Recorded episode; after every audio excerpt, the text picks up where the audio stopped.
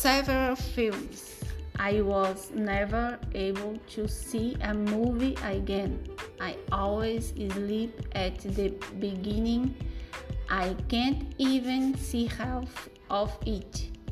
Some that I started to see The Hurt vis-a-vis Elite All Right Next Christmas, among others. I don't like cinema. 30 years ago, when I had nothing to do, I watched a movie more than once. No, I don't watch it anymore. I cry white anger because I sleep during the film.